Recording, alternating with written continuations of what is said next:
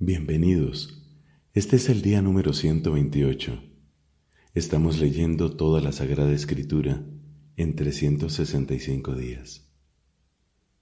Pidamos el auxilio del Espíritu Santo. Nuestro acercamiento a la Biblia no puede estar marcado por la arrogancia ni por la incredulidad.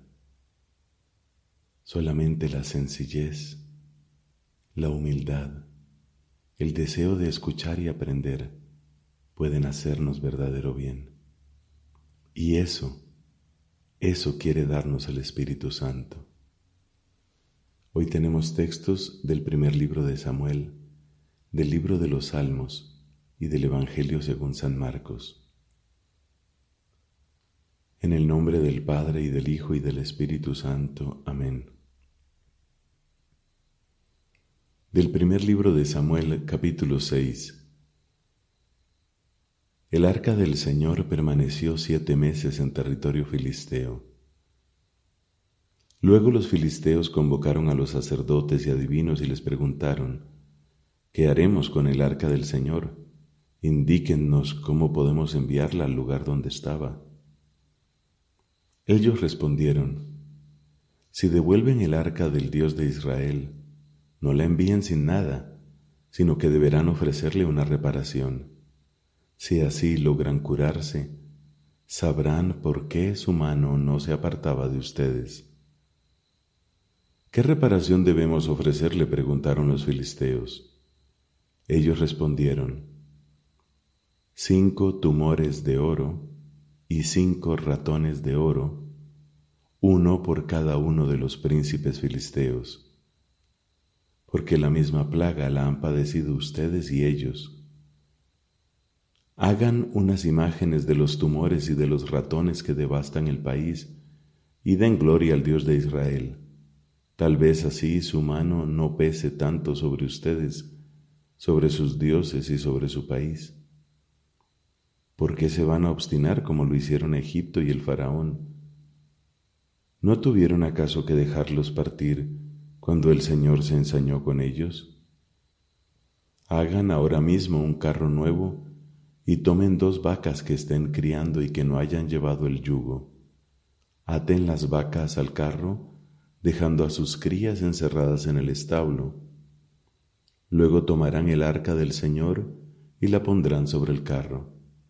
Al lado de ella, en un cofre, colocarán los objetos de oro que le ofrecen en reparación Después la dejarán partir.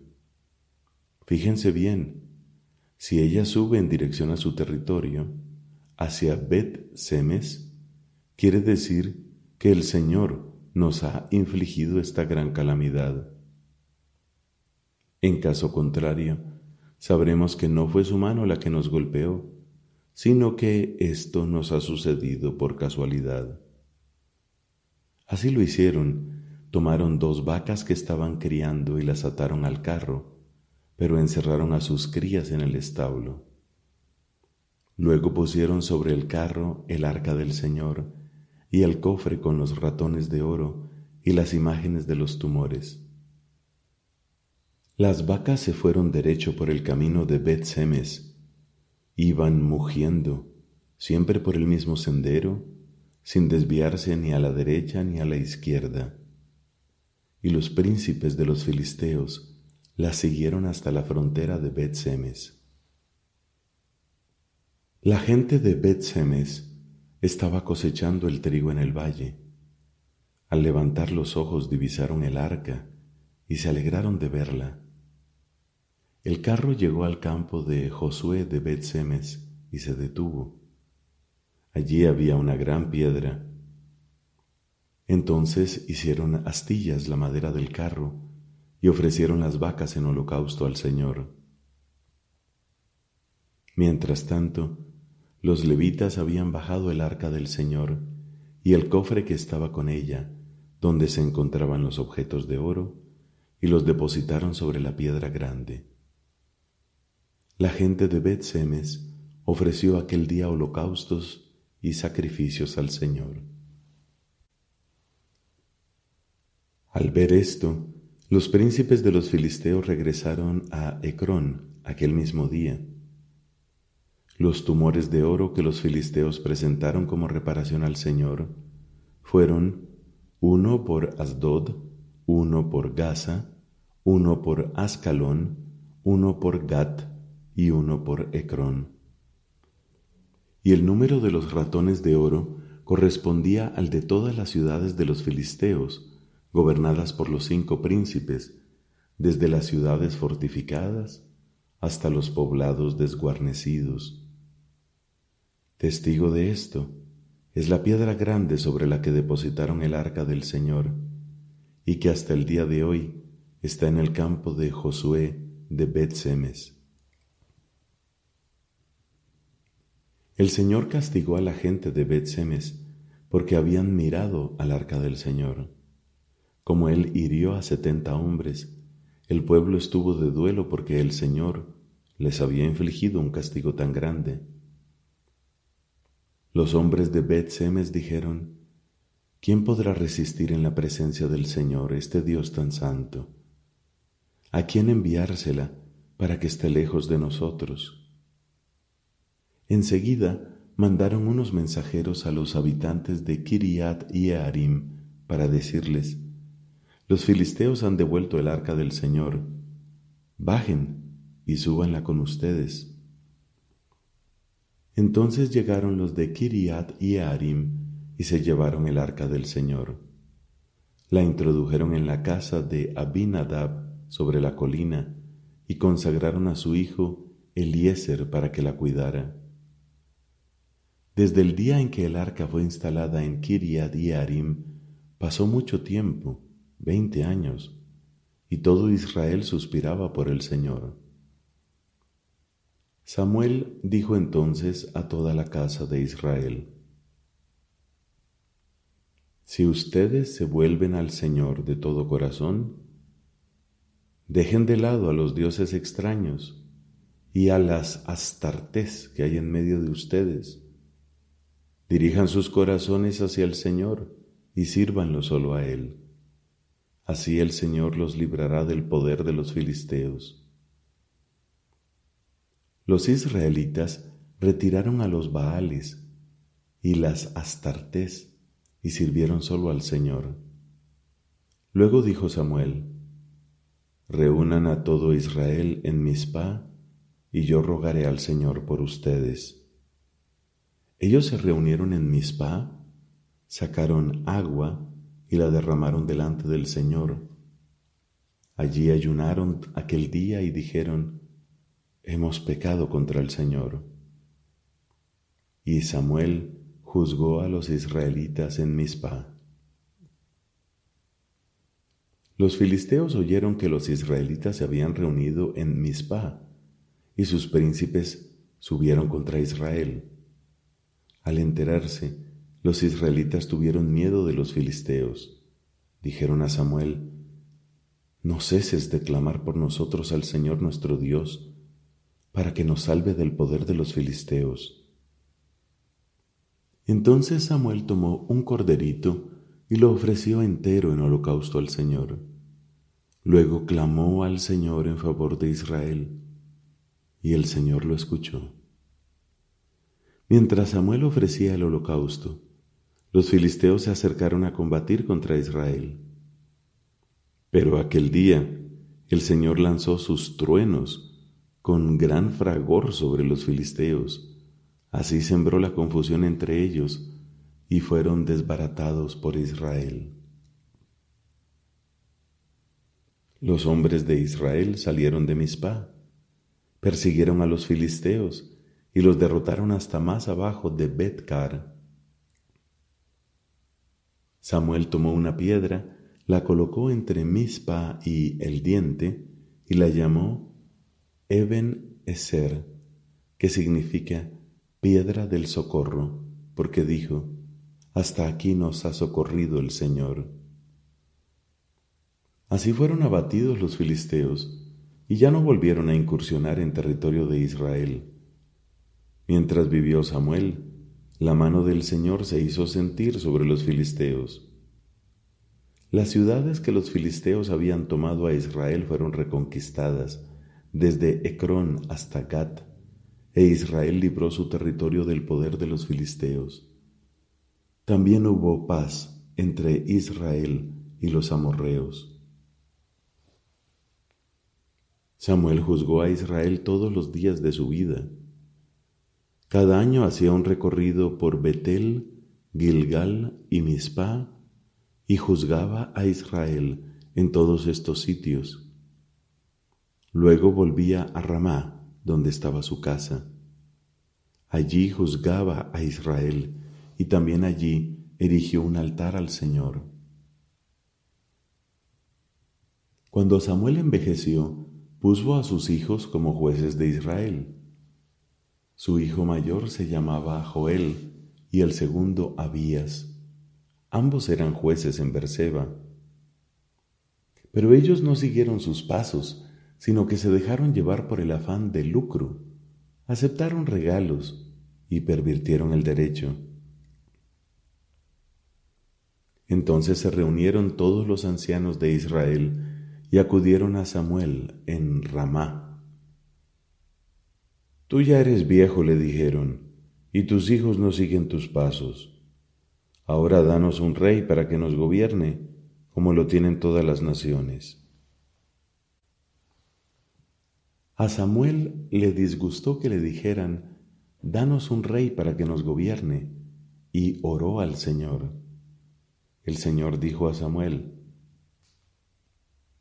Escucha al pueblo en todo lo que ellos digan, porque no es a ti a quien rechazan, me rechazan a mí, para que no reine más sobre ellos cómo se comportaron conmigo desde el día en que los hice subir de Egipto hasta el día de hoy, abandonándome a mí para servir a otros dioses.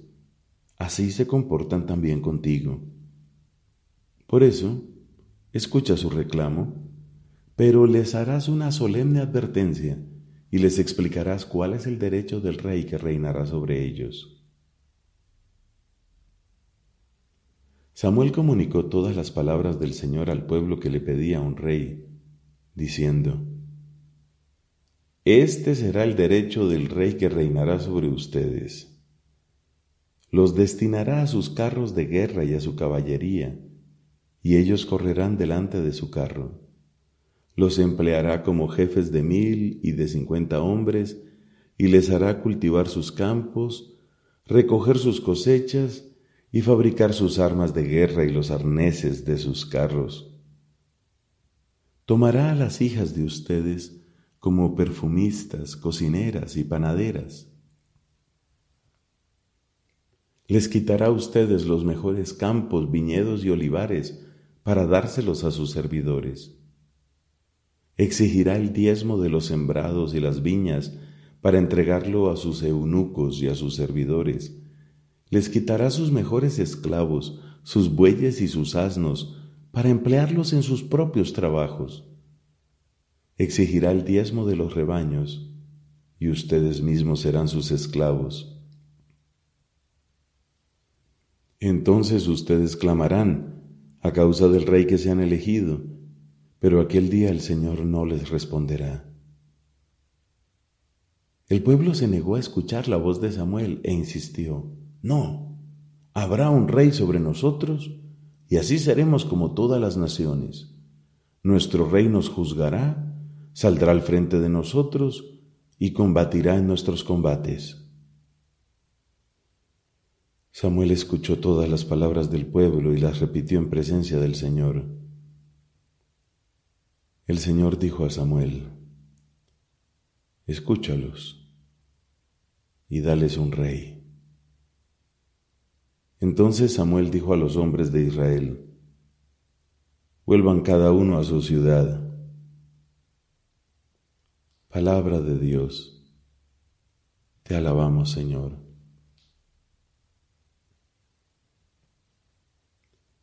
Salmo número 119, versículos del 161 al 176. Los poderosos me persiguen sin motivo, pero yo temo únicamente tu palabra. Yo me alegro en tu promesa como quien logra un gran botín. Odio y aborrezco la mentira, en cambio amo tu ley. Te bendigo muchas veces al día porque tus juicios son justos. Los que aman tu ley gozan de una gran paz. Nada los hace tropezar. Yo espero tu salvación, Señor, y cumplo tus mandamientos. Mi alma observa tus prescripciones y las ama intensamente. Yo observo tus mandamientos y tus prescripciones, porque tú conoces todos mis caminos. Que mi clamor se acerque a ti, Señor. Instrúyeme conforme a tu palabra. Que mi plegaria llegue a tu presencia. Líbrame conforme a tu promesa. Que mis labios expresen tu alabanza, porque me has enseñado tus preceptos.